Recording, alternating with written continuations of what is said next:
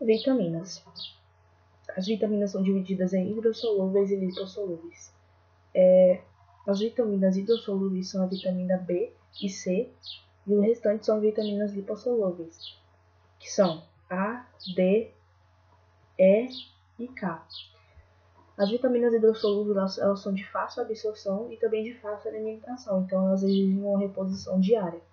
Agora, as vitaminas lipossolúveis elas são mais difíceis de serem absorvidas, mas também, quando absorvidas, são mais difíceis de serem eliminadas. Então, elas não exigem uma reposição diária tanto quanto as hidrossolúveis, mas todas são muito necessárias para que o corpo possa desempenhar suas, suas funções.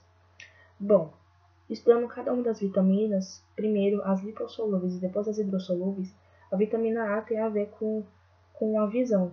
Então, na falta dessa vitamina, é, doenças como cegueira noturna e xeroftalmia é, acontecem, que são, no caso, a falta, a, a, a falta de visão, assim, né, de alguma forma. E as fontes, o professor sempre fala, o professor fala desse jeito, que se você não souber, chuta fígado, ovo e leite, porque normalmente são, as, são os alimentos que possuem mais vitaminas em, em grande quantidade, são ricos em vitaminas, então qualquer, qualquer coisa, qualquer dúvida, chuta fígado, ovo e leite. É, também tem cenoura, abóbora, enfim. A vitamina D, ela tem no nosso corpo, mas é uma vitamina que ela é ativada através dos raios UV, ou seja, o sol ele tem um papel fundamental na ativação dessa vitamina. Então é importante que a pessoa pegue sol para que essa vitamina é, possa ser ativada no corpo. Na falta dela, é, o raquitismo e a osteomalácia são presentes. O raquitismo é em crianças a osteomalácia em adultos. É, são nomes diferentes, mas são basicamente as mesmas coisas, né? Que são ossos fracos. É, os alimentos também é fígado, ovo, leite, peixes, por exemplo. É, a vitamina E.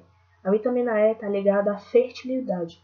Então, é, a falta dessa vitamina causa a baixa, a fertilidade baixa, entendeu? Então é, é isso. É, também pode ser encontrado no fígado, ovo, leite, nozes, amendoim, etc. E a vitamina K. A vitamina K, ela, na, na falta dela, hemorragias são causadas, né? Então é muito importante para que, que hemorragias não aconteçam e é, são produzidas pela microbiota intestinal, então o nosso corpo produz. Essas são as vitaminas lipossolúveis. Agora, as vitaminas hidrossolúveis, que são a C e a K, a vitamina C, na falta dela, o que acontece é o escorbuto, que era basicamente o que acontecia nas caravelas quando os, os por exemplo, os portugueses iam para o Brasil. Tinha falta de vitamina C e eles começavam a cair os dentes, o cabelo cair, isso é o escorbuto. E aí, tanto é que eles pensavam que, que era o demônio, entendeu? Mas não, na verdade era falta de vitamina C. É também importante para a imunidade, todas essas coisas assim. Frutas cítricas, ovo, espinafre, os alimentos que podem ter. A, vitamina B era é dividida em B1, B3, B9 e B12. A vitamina B1, ela pode causar, na falta dela, bebê, beberio. Não, é beberi. É beberio não, é beberi. E e pode ser encontrada em fontes de bananas, cereais, integrais, derivados, cerveja e leite, mas isso são para todas as B.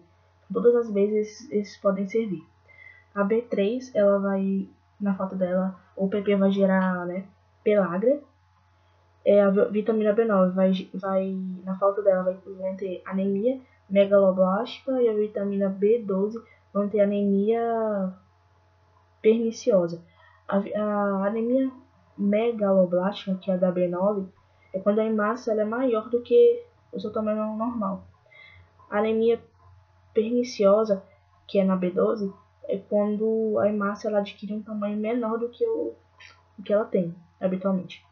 É, existem três vitaminas que elas são antioxidantes, que são vitamina A, E e C.